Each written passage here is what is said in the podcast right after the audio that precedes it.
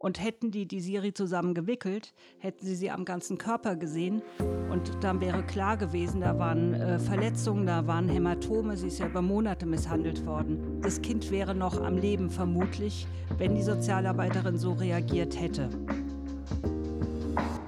Hallo, herzlich willkommen bei 1 bis 2, dem Podcast über sexuelle Gewalt. Ich bin Nadja Kaluli und hier spreche ich mit Kinderschutzexpertinnen und Experten, mit Menschen, die sich gegen sexuelle Belästigung wehren und sexuell missbraucht wurden und jetzt anderen Mut machen. Hier ist 1 bis 2, damit sich was ändert.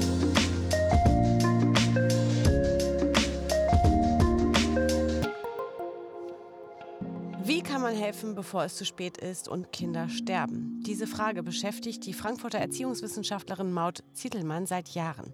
Ihre Antwort? Menschen, die im Kinderschutz arbeiten, müssen dringend besser ausgebildet werden. Doch leider gibt es in Deutschland kaum eine Hochschule, die das Wissen und Können zum Fachgebiet Kinderschutz vermittelt.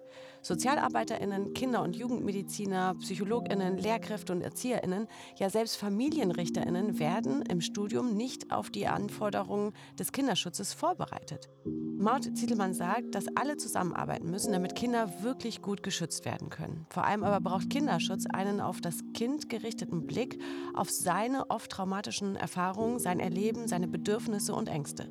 Das Kind muss im Zentrum stehen, sagt sie, und hat deshalb das sogenannte Frankfurter Modell entwickelt, das klar regelt, wie Kinderschutz in der Ausbildung aussehen muss. Ich sage herzlich willkommen, Professor Dr. Maud Zietelmann bei 1 bis 2. Ja, äh, ich freue mich, bei Ihnen zu sein. Hallo. Hallo. Frau Ziedelmann, wir wollen heute mit Ihnen ganz gezielt über den Kinderschutz sprechen. Und zwar, wo der Kinderschutz eigentlich so beginnt. Wenn, wenn viele Leute an Kinderschutz denken, dann denken die an Institutionen, die sich ganz gezielt darum kümmern und an die Erziehungsberechtigten, bei denen das ja die Aufgabe sein soll. Dabei geht das ja schon viel weiter und fängt ja eigentlich viel früher an, oder? Kinderschutz geht da los, wo ein Kind Leid erfährt und dieses Leid beendet wird. Ne? das heißt, äh, Kinderschutz ist eigentlich erstmal direkt vor Ort beim Kind hoffentlich da. Ähm, und das geht im Leben sehr früh los, bei manchen Kindern wirklich schon kurz nach der Geburt, die geschüttelt werden, die vernachlässigt werden, die misshandelt werden, die sexuell missbraucht werden. Äh, bei anderen Kindern erst später im Leben oder dann auch chronisch über viele Jahre. Und äh, Kinderschutz lebt natürlich davon, dass es einerseits tatsächlich Institutionen gibt, die etwas können und kennen, aber äh, diese Institutionen können gar nichts machen, wenn Menschen in der Gesellschaft nicht äh, wach hinschauen und sich trauen, ihrem komischen Bauchgefühl nachzugehen und an diese Institutionen wenden. Mhm. Sie sprechen das schon an, dieses Bauchgefühl, was Menschen vielleicht haben, wenn sie ein Kind erleben, was irgendwie komisch reagiert oder irgendwelche Spuren am Körper hat, dass man sich oft mhm. dann gar nicht traut, das zu melden. Sie sind Professorin für Jugendhilfe und Kinderschutz an der Frankfurt University und Sie lehren eben Studierende darin, dass sie da ihrem Bauchgefühl vertrauen. Ist das richtig? Ich lehre eher, dass studierende Menschen helfen können, die ihrem Bauchgefühl vertrauen. Das heißt, die Menschen, die ich ausbilde, die sind später tatsächlich im Jugendamt tätig, in den Erziehungshilfen, äh, die ähm, begleiten Kinder und da geht's dann auch um Bauchgefühl, ja. Aber es geht eigentlich um viel mehr dann schon, tatsächlich um rechtliche Grundlagen, um Intervention, um die Frage, wie gehe ich um mit einem Verdacht. Ne? Ähm, äh, es sind solche Fragen, für die ich ausbilde. Mhm. Mhm. Sie haben dazu das Frankfurter Modell gegründet und da sind Sie, korrigieren Sie mich, wenn ich das falsch zusammenfasse, mhm. aber Sie haben das in, in, ins Leben gerufen aufgrund äh, eines sehr, sehr schlimmen Falls eben von einem einer, äh, von einem Baby Siri in Wetzlar, die von ihren Eltern eben über Monate hinweg missbraucht worden ist und äh, auch ja schließlich ermordet worden ist. Und eine Sozialarbeiterin wurde von anonym darauf aufmerksam gemacht, dass da in dieser Familie wohl irgendwas nicht stimmt. Äh, und wenige Wochen oder Tage später ist das Kind dann eben von den Eltern ermordet wo ja. worden. Was soll uns dieser Fall lehren? Dieser Fall ist einer von zwei bis drei Fällen pro Woche, in dem Kinder sterben durch äh, Gewalt oder Vernachlässigung ihrer Eltern. Ähm, dieser Fall hat uns in der Hochschule deswegen besonders bewegt, weil eben die zuständige Sozialarbeiterin von uns ausgebildet worden war und äh, in dem gesamten Studium nicht ein Seminar belegt hat mit dem Thema Kinderschutz. Danach ist sie ins Jugendamt gegangen und trug dort Fallverantwortung nach dem Anerkennungsjahr für eben diese kleine Siri, um die es hier geht äh, und war damit äh, offenkundig überfordert, äh, gut umzugehen. Das hat ihr später auch ein Gericht, äh, vor dem sie sich verantworten musste, zugute gehalten, dass sie bei uns nichts gelernt hat darüber in der Hochschule. Und äh, daraus haben wir versucht zu lernen und ähm, den Kinderschutz zu einem festen Bestandteil des Studiums zu machen. Mhm. Was hätte man denn dieser Sozialpädagogin damals beibringen müssen? Also von Siri hieß es äh, seitens der Nachbarn, dass sie ähm, spindeldürr sei, dass sie viel weint. Ähm, als der Hausbesuch war, hatte Siri ein Pflaster äh, im Gesicht. Nun war Siri aber erst ein wenige Monate altes Baby und äh, nicht ein Kind, das schon durch die Gegend tollt und sich mal hier und da anstößt. Äh, in diesem Alter ist, sind solche Auffälligkeiten etwas, ähm, wo ich hoffe, meine Studierenden würden sagen, wissen Sie, wir glauben gar nicht, dass Sie Ihrem Kind was tun, aber wir müssen und möchten uns hier vergewissern und gemeinsam versichern, dass da nichts ist. Können wir die Serie mal zusammen wickeln? Und hätten die die Siri zusammen gewickelt, hätten sie sie am ganzen Körper gesehen und dann wäre klar gewesen, da waren äh, Verletzungen, da waren Hämatome, sie ist ja über Monate misshandelt worden. Das Kind war viel zu dünn, das heißt, ich muss auch ein bisschen was wissen über Größenwachstum und äh, ne, wie sieht ein normaler, halbwegs gesunder Säugling aus. Äh, das Kind wäre noch am Leben vermutlich, wenn die Sozialarbeiterin so reagiert hätte. Ähm, Sonst verketteten sich in diesem Fall alle möglichen Situationen. Der ist jetzt schwer zu besprechen. Sie war dann in Urlaub, andere haben Vertretung übernommen. Äh, aber auch das ist Alltag im Jugendamt und braucht eben auch einen Umgang mit komplexen Situationen, in denen ich Eventualitäten mitdenken muss. Ne? Mhm. Jetzt klären wir kurz auf, was das äh, Gefiebte da im Hintergrund ist. Das ist ihr Hund. Falls man ja, das jetzt hören sollte, soll man nicht irritiert sein. Äh, Frau Zittelmann, Sie haben einen Hund bei sich und äh, der macht sich natürlich hier und da mal bemerkbar. Ja, der kratzte eben schon an der Tür, um hier mitzusprechen. Ich habe ihn jetzt nicht reingelassen, weil es noch lauter würde. Viel mehr können wir nicht tun. Das ist auch Homeoffice und ich glaube, da bin ich nicht die Einzige, die das kennt. Genau, genau. Ähm, kommen wir zurück zu dem, was Sie dann eben ins, äh, ins Leben gerufen haben an der Frankfurter University, ist eben das Frankfurter Modell. Was können wir uns darunter genau vorstellen? Was beinhaltet das? Ja, wir haben zunächst bei uns an der Hochschule dafür gesorgt, dass ähm, der Kinderschutz überhaupt Bestandteil wird im Studium, an dem kein äh, Studierender mehr vorbeikommt.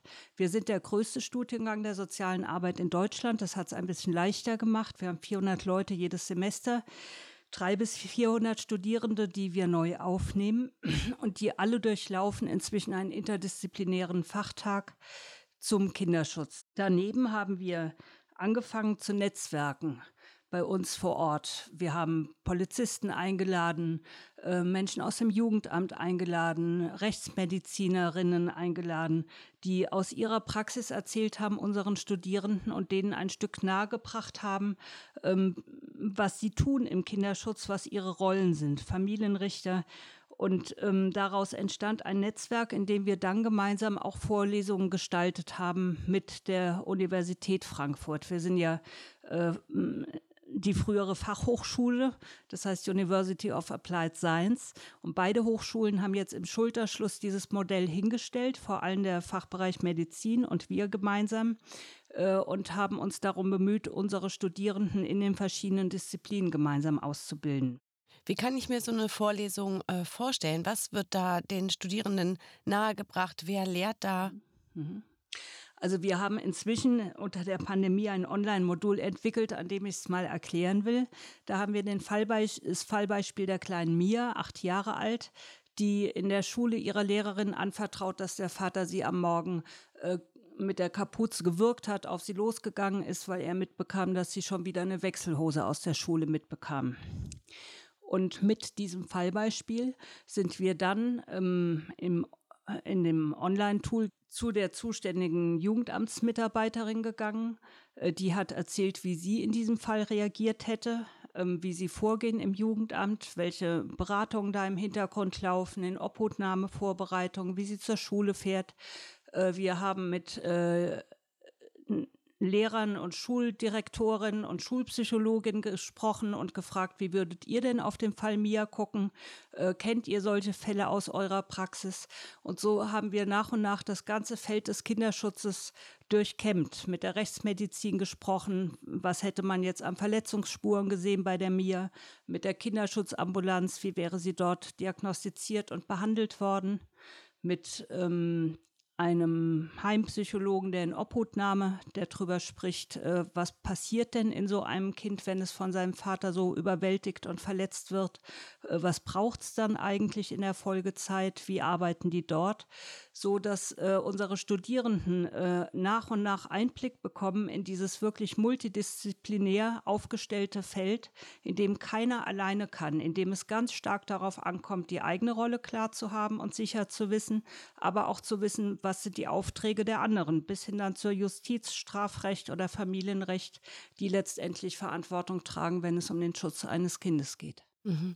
Wo liegen denn Ihrer Meinung nach bisher die größten Mängel in der Ausbildung eben von Menschen, die später mitverantwortlich sind für den Schutz eines Kindes? Also die Situation, die wir hatten, als es mit Siri war, ist äh, keine Einzelsituation in Deutschland. Wir hatten vor fünf Jahren die letzte größere Erhebung. Äh, da zeigte sich, dass in jeder zweiten Hochschule, die angehende Sozialarbeiterinnen, Pädagogen, Erziehungswissenschaftler ausbildet, nicht ein einziges Angebot war, weder zu sexualisierter Gewalt noch zu Misshandlung noch zu Vernachlässigung oder Schütteltrauma. Das heißt, die Leute gehen in die Praxis und haben in ihrer Ausbildung überhaupt keine Grundlagen bekommen. Und dann sind sie konfrontiert mit Kinderschutzfällen, während sie schon die Fallverantwortung tragen und müssen gleichzeitig für dieses konkrete Kind gut handeln, aber auch die eigene, das macht ja was mit einem, wenn man konfrontiert ist mit dem, was Eltern ihren Kindern da antun. Äh, das gerät gleichzeitig natürlich in Bewegung, sowohl wenn eigene Betroffenheit im Hintergrund ist unter Umständen, aber auch wenn keine eigene Betroffenheit da ist. Beides macht was mit einem. Und ähm, das ist tatsächlich auch ein Risiko, das dann verleitet, entweder wegzuschauen und sich gar nicht erst dran zu trauen, weil die Angst da ist, äh, damit nicht umgehen zu können. Ähm, oder aber überstürzt zu handeln, an andere wegzudelegieren, äh, irgendwie dieses Problem aus der Welt zu schaffen, was dazu führen kann, dass äh, ein Umgang mit Verdacht zum Beispiel äh, völlig schief geht, weil das Kind suggestiv befragt wird unter Umständen, weil ähm, die Polizei eingeschaltet wird zu früh, äh, ohne dass überhaupt erst klar ist, was dieses Kind erlebt hat und dann das Verfahren offen ist, der Täter gewarnt und ähm, das Verfahren eingestellt wird und man kann dem Kind nicht mehr helfen. Äh, das heißt, die Konsequenzen können ganz gewaltig sein für die Kinder. Ja. Mhm. Jetzt fragt man sich natürlich, warum das eigentlich so ist, dass es bisher eben nirgends in diesen mhm. Berufsausbildungszweigen oder auch Studienzweigen, außer jetzt eben bei Ihnen äh, mit dem Frankfurter Modell ganz explizit, keine ähm, Lehrpläne dafür gibt zu sexualisierter Gewalt, zum Kinderschutz. Weil wenn man sich ja die Zahlen anschaut, dann sprechen die ja für sich, dass das dringend notwendig ist. Und Sie haben es ja eben gesagt, wie viele Kinder allein in Deutschland wöchentlich sterben aufgrund von ähm, ja, Misshandlung oder Vernachlässigung der Eltern. Wie erklären Sie sich das, dass trotzdem eben der Lehrplan so mangelhaft ist? Zum einen muss man sagen, ähm, die Hochschulen machen sich viele gerade auf dem Weg seit einigen wenigen Jahren. Also ähm, die Situation ist dabei, sich etwas zu verbessern. Aber ähm, im Augenblick ist es noch so, das, was in einem Studiengang gelehrt wird, entscheiden die sogenannten Qualifikationsrahmen. Ne? Und äh, der Qualifikationsrahmen bei uns zum Beispiel für die soziale Arbeit, der äh, geht überhaupt nicht auf Kinder ein, geschweige denn auf Kinderschutz der geht nur auf Erwachsene ein, wenn man ihn liest. Also das Wort Kind kommt nur einmal vor bei Kinder- und Jugendhilferecht, sonst gibt es das nicht. Und natürlich ist es ein Unterschied, ob ich einen erwachsenen Klienten in der sozialen Arbeit, der mündig ist und eigenverantwortlich begleite, oder ein kleines Baby wie Siri, die noch überhaupt nicht in eigener Sache ihre Interessen wahrnehmen kann. Äh, hier verkennt also sozusagen die Disziplin die Schutzbedürftigkeit und auch vormundschaftliches Handeln, was bedeutsam ist in unserer Zunft, in den Rahmenplänen. Und wenn das nicht im Rahmenplan steht, dann ist es nicht in der Akkreditierung neuer Studiengänge, dann ist es kein Kriterium da, dann ist es ein nettes Nice to Have, äh, dass einzelne engagierte Professoren ähm, hinkriegen, auch durchaus in ihren Hochschulen.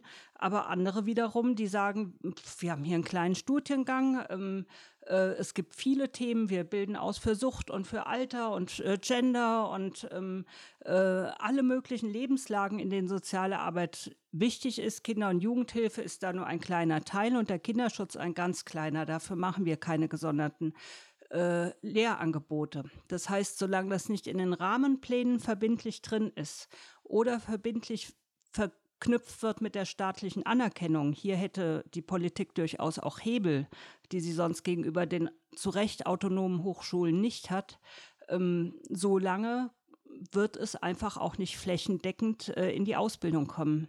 Und wir müssen uns klar machen, Kinderschutz ist eben auch eine sehr junge Zunft. Äh, bis 2000 durften Kinder ganz legal misshandelt werden in ihren Familien. Da war die Züchtigung eines Kindes mit dem Wasserschlauch noch äh, sagte der BGH, äh, Teil des elterlichen Züchtigungsrechts. Erst in den 80er, 70er, 80er Jahren, Ende der 70er, äh, schaffte Bayern das Recht ähm, ab und kurz vorher die anderen Bundesländern, äh, dass Lehrer äh, Kinder züchtigen können im Unterricht. Das alles ist ja noch gar nicht lange her.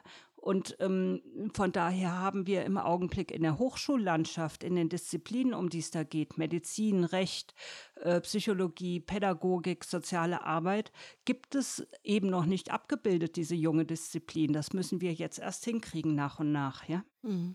Wie reagieren denn die Studierenden auf das Angebot? Weil so wie Sie das beschreiben, klingt es natürlich oder ist es natürlich, wird einem bewusst ein ganz, ganz wichtiger Faktor eben in der Ausbildung, in der Lehre, äh, sich mit dem Kinderschutz auseinanderzusetzen. Gleichzeitig wird einem natürlich äh, bewusst, welche Verantwortung einem dann in diesem Berufsfeld äh, obliegt. Ja, dass man sich denkt so, oh Gott, mhm. stell dir mal vor, ich, ich sehe es dann nicht oder ich keine Ahnung was, ne? Also glauben Sie, dass es auch ein bisschen abschreckend ist für die Studierenden, sich damit so auseinanderzusetzen, weil sie dann Angst davor bekommen, in diesem Berufsfeld eine Verantwortung zu übernehmen, der sie gar nicht gewachsen sein wollen?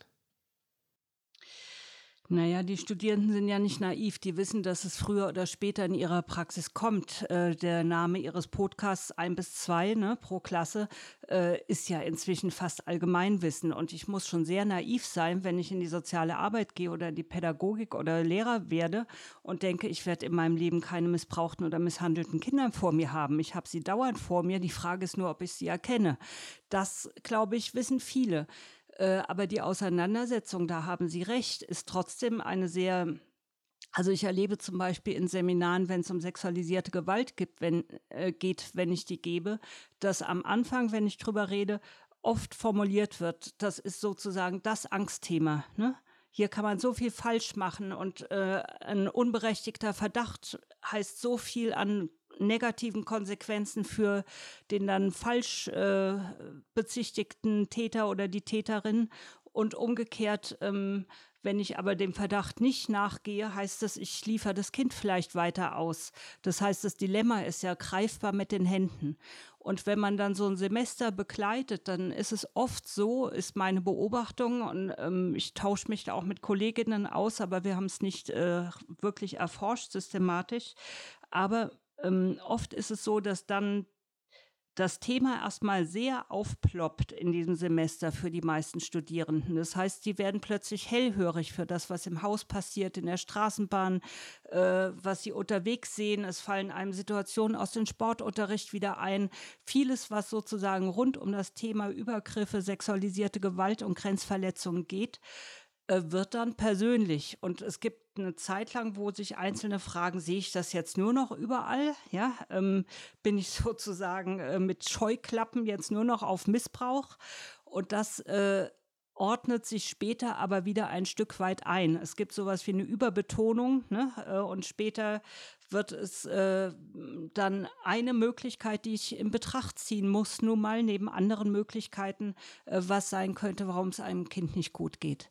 Äh, das ist im Laufe eines Semesters wirklich zu beobachten. Und wir haben natürlich auch Studierende, viele, die eigene Geschichten haben von Misshandlung, von sexueller Überwältigung, von Vernachlässigung, oft ja auch alles zusammen. Es ist ja oft nicht nur eine Misshandlungsform. Seelische Misshandlung ist immer dabei, egal. Ne? Ähm, und für die das angestoßen werden mit diesem Thema sozusagen natürlich auch äh, dann nicht gerade in ihrer Biografie dran ist, dass es anklopft. Ne? Bist du jetzt weit genug, dich mit diesen Erfahrungen nochmal auseinanderzusetzen, sondern es kommt von außen, es kommt von uns in der Lehre. Und das ist tatsächlich didaktisch auch ein Problem, weil ich gebe gleichzeitig Noten, ich bin Professorin, äh, ich kann mich schwer hinsetzen und äh, in meiner Sprechstunde über Lebensgeschichten sprechen. Ich vermittel und ich äh, nenne Beratungsstellen und ich sage, Krisenintervention bei Psychotherapeuten geht ohne Antrag vier, fünf Stunden immer von der Krankenkasse bezahlt.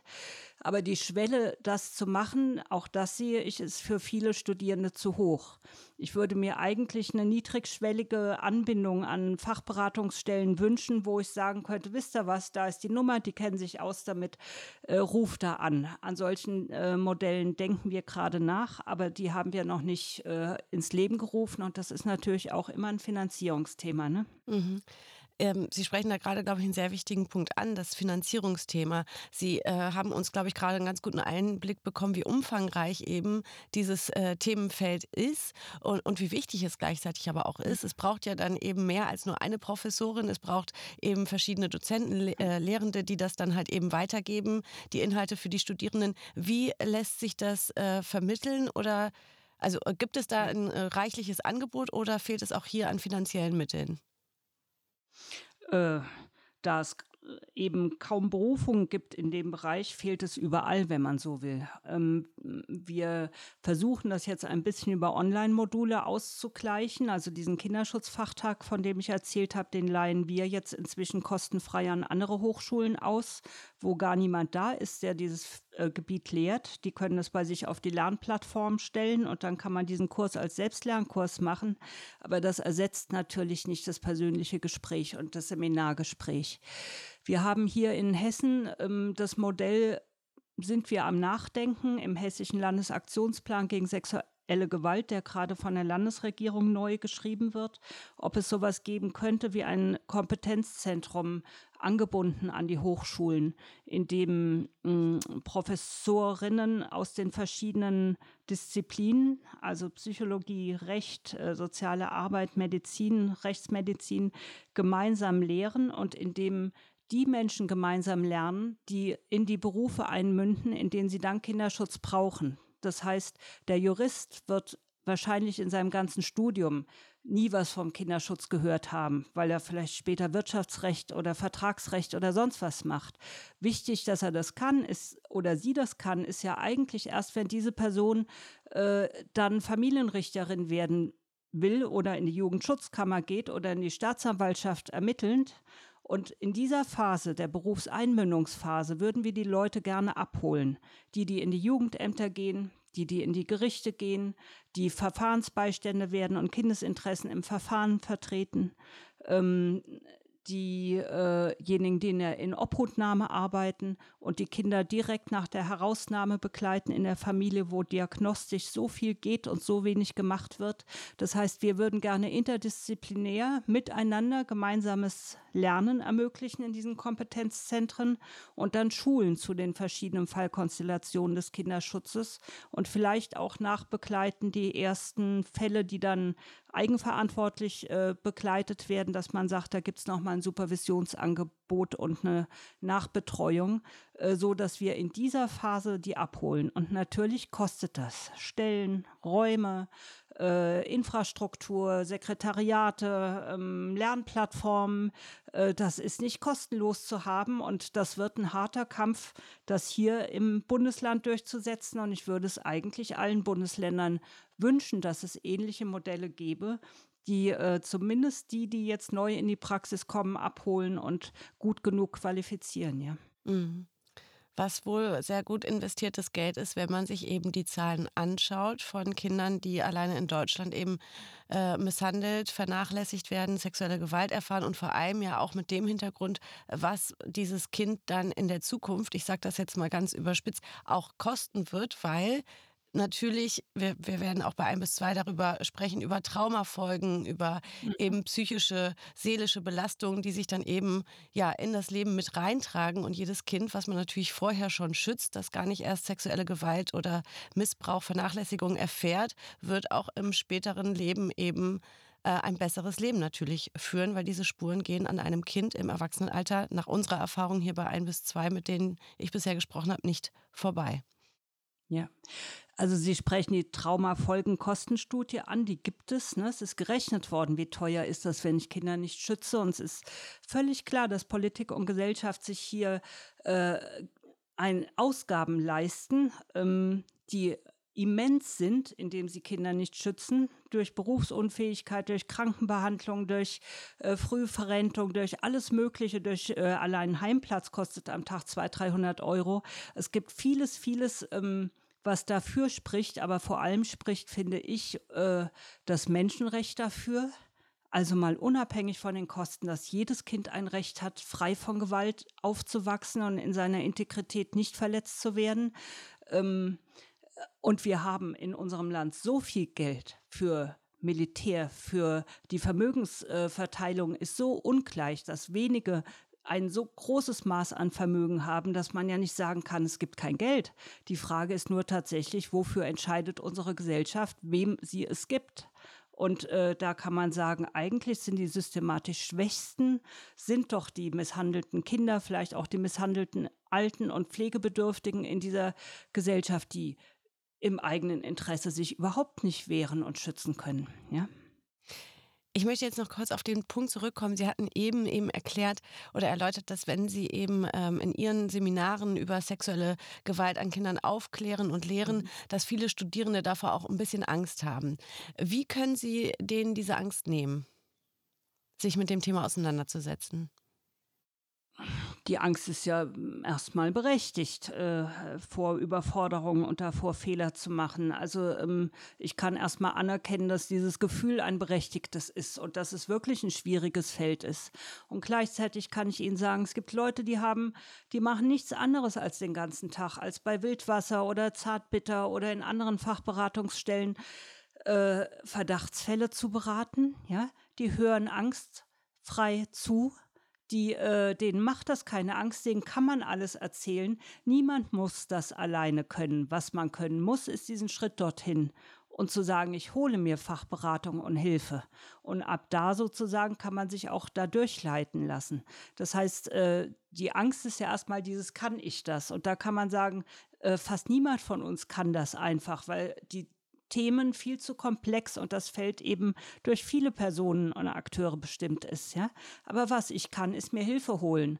Und wenn ich das kapiert habe als Studierender, äh, dass ich es gar nicht können muss, dass ich äh, klar wissen muss, ich darf ins Kind nicht reinfragen und hat dein Papa dich da angefasst da unten, ja, äh, sondern dass ich offen fragen muss, was ist geschehen, wie ist dir das passiert, kannst du mir dazu mehr, ich war nicht dabei, kannst du mir erzählen, dass ich mir vorstellen kann, so dass man offen und suggestionsfrei fragt und dann dokumentiert, das ist ja erstmal alles, was sie wissen müssen bei einer Erstmitteilung. Ne? Ähm, äh, und danach kann man sich dann jede Hilfe holen. Es gibt genug Fachberatungsstellen zum Glück in Deutschland, die es können. Ja, und äh, dann relativiert sich das und am Ende des Seminars ist es wirklich so, dass viele auch sagen, ja, ich traue es mir jetzt zu oder mir später aus der Praxis schreiben. Das war damals echt wichtig und ich habe seither auch viele Fälle gehabt, in denen ich mich sicherer gefühlt habe. Ja? Mhm. Mhm. Jetzt das, was Sie so erklären, gerade wie frage ich ein, ein Kind nach äh, ja, Berührung zum Beispiel, wurdest du angefasst mhm. oder nicht? Sie haben das jetzt gerade ganz gut erklärt, wie man am besten fragen soll. Und da denke ich mir so, hm, Müsste ich nicht auch so eine Lehrstunde mal machen, als diejenige, die jetzt nicht äh, Absolventin ihrer Universität ist, sondern einfach als normale Bürgerin? Weil auch ich habe ja Kontakt zu Kindern, meine Nachbarn haben Kontakt zu Kindern. Man mhm. ist auf dem Geburtstag von irgendwem eingeladen, da turnen zehn Kinder rum. Äh, gibt es denn so ein Angebot, dass jeder irgendwie in Deutschland äh, Lehrprogramme ja, bekommen kann, bei der VHS zum Beispiel, ja, dass man sagt, ich mache jetzt nochmal so einen mhm. Workshop zum Thema Kinderschutz? Äh, also bei den Volkshochschulen gibt es das nicht. Ähm, das wäre also aber mal was, oder? Äh, ja, das wäre was. Ich stimme mit Ihnen ganz äh, überein, dass es wichtig wäre, dass alle wissen, ähm, Ruhe bewahren, nichts ins Kind hineinfragen und sofort danach dokumentieren. Und ich kann auch immer wieder darauf zurückkommen und sagen, da denke ich jetzt erstmal drüber nach und wir reden dann weiter. Also ich muss nicht in der Situation selbst alles schon wissen und können. Ja, weil ich glaube, also ich habe das auch, keine Ahnung, man erlebt das ja, dann ist man mit, mit einem Kind unterwegs, die Mutter hat einen neuen, neuen Partner und das Kind erzählt, ich mag den nicht und dann sitzt man da als Erwachsener und denkt sich so, oh, muss ich jetzt der Mutter Bescheid sagen? Muss ich jetzt dem Vater Bescheid sagen? Muss ich dem Kind nochmal Fragen stellen? Warum magst du den neuen Mann denn nicht? Also das erlebt man ja im, im, Alltag, wenn man mit Kindern zu tun hat, als nicht nur Sozialpädagoge, dass Kinder sich mit irgendwas äußern und dann erzählen die Eltern einem immer, ja, manchmal erzählt die ja auch ein bisschen Quatsch, ne? So, ja. was macht man da? Also alle Betroffenen sagen, das, was mir geholfen hätte, wäre zuhören. Und das kann jeder Erwachsene. Zuhören kann jeder Erwachsene. Und dann gibt es das Hilfetelefon sexueller Missbrauch beim UBSKM. Äh, das kann man dann anrufen und dann hole ich mir da Rat, wie es weitergeht. Ich sollte nur, wenn ich denke, es könnte der Papa gewesen sein und das Kind spricht von er, nicht vorschnell vom Papa sprechen, sondern ich muss in Betracht ziehen, das kann auch ein Opa sein, ein Onkel oder der Sporttrainer. Äh, Ne? Oder ähm, das heißt, meine eigenen Fantasien muss ich in Zaum halten, wenn ich mit Kindern spreche und sehr genau zuhören. Genau darum ging's. Ne? Ähm, und wenn ich das mache und dann noch, bevor ich das Ganze jemandem erzählt habe, weil jedes Erzählen verändert das Gedächtnis. Jede Nachfrage, die gestellt wird, verändert. Ich muss es dann so gut ich kann wortwörtlich notieren. Das und das hat mir das Kind gesagt, ja. Äh, und dann kann ich tatsächlich später immer noch mal drauf zurückkommen und sagen, du, ich habe noch mal nachgedacht und das lässt mir keine Ruhe. Können wir noch mal darüber reden, was du mir da erzählt hast? Und dann kann man das Gespräch vielleicht fertig führen. Äh, schon begleitet und beraten durch eine äh, Fachberatungsstelle oder ein Hilfetelefon und dann entsprechend dokumentieren und melden und dann übernehmen andere. Mhm. Frau Zittelmann, wie zuversichtlich sind Sie, dass sich in Zukunft die Zahlen verändern und zwar ins Positive verändern aufgrund von mhm. eben Lehrplänen wie das Frankfurter Modell zum Beispiel, aufgrund von, von Workshops, von Seminaren, wo man eben aufklärt. Kann man damit, wenn man durch diese Lehre durchgeht, zum Kinderschutz sexuellen Missbrauch und sexuelle Gewalt an Kindern verhindern? Also ins Positive bedeutet, die Zahlen steigen, weil das Dunkelfeld mehr zum Hellfeld wird, um das erstmal zu sagen. Steigende Zahlen sind für mich positiv, ja, wenn sie daher kommen. Wenn sie daher kommen, dass zum Beispiel immer mehr ins Internet sich verlagert, ja, äh, und da äh, Geschäfte gemacht werden und äh, organisierte Kriminalität ist, da muss man sagen, dieser Bereich nimmt eher noch zu. Und ähm, unsere Mittel dagegen was zu tun, auch bei guter Ausbildung, sind noch viel zu schwach. Wir bräuchten dafür ganz anders aufgestellte Jugendämter, mit viel weniger Fällen, mit sehr guter Ausbildung, auch mit IT-Kompetenzen, äh, die mitzubringen sind in diesem Bereich. Ausbildung allein ist eine Stellschraube, aber wenn ich meine Studierenden mit einer guten Ausbildung jetzt ins Jugendamt schicke und dann haben die 60, 70 Fälle und dann fehlen dauernd noch Leute, weil sie äh, die Stellen unbesetzt sind oder Urlaub oder was auch immer und dann hat man leicht über 100 Fälle und Teile davon kennt man gar nicht, ja, ähm, und ein Fall bedeutet immer mehrere Kinder, dann ist doch klar, die können dem gar nicht gerecht werden, selbst wenn sie es noch so sehr wollen. Dieser Spruch, den die demonstrierenden Jugendämter in Berlin äh, auf ihren Plakaten hatten, come into burnout, ist ja ein sehr wahrer Spruch, ja.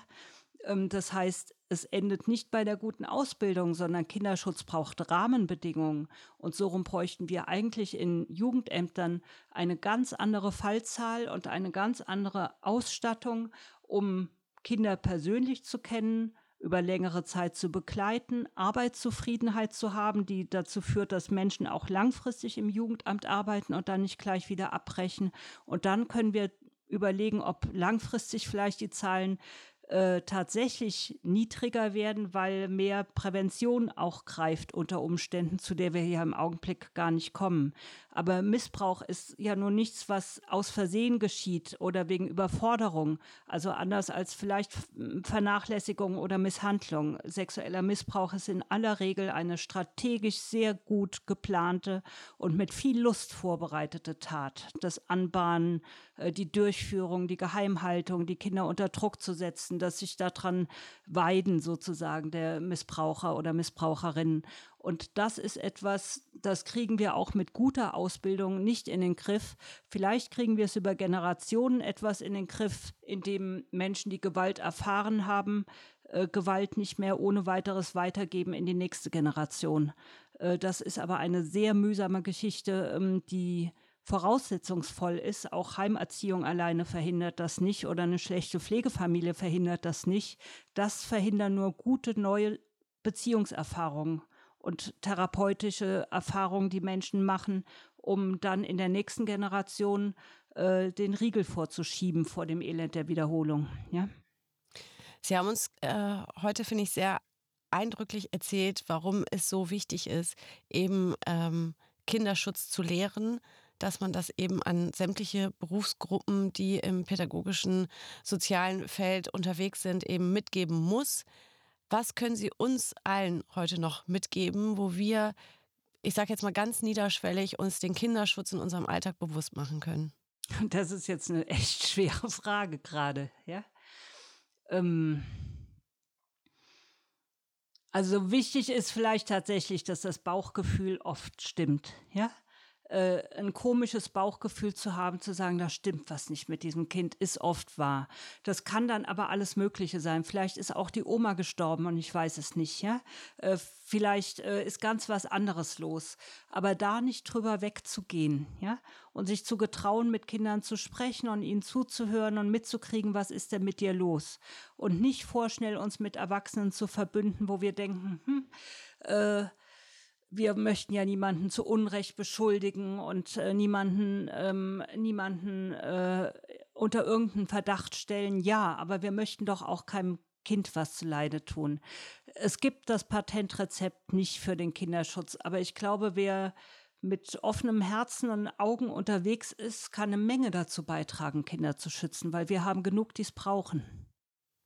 Und ich sage Frau Maut-Zittelmann, vielen, vielen Dank, dass Sie uns das heute so eindrücklich hier bei 1 bis 2 erzählt haben. Ich danke Ihnen. Ja, ich danke Ihnen auch für das Gespräch.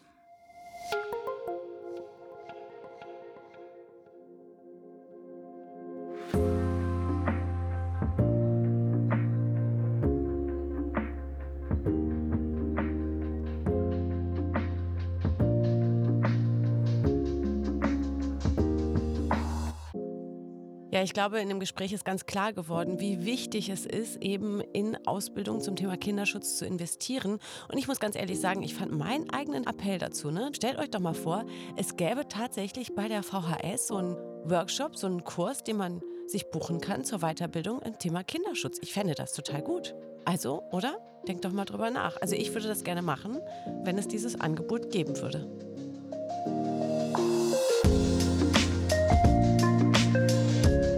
An dieser Stelle möchte ich euch jetzt auch mal Danke sagen, dass ihr uns so treu zuhört und auch bei schwierigen Themen eben nicht abschaltet.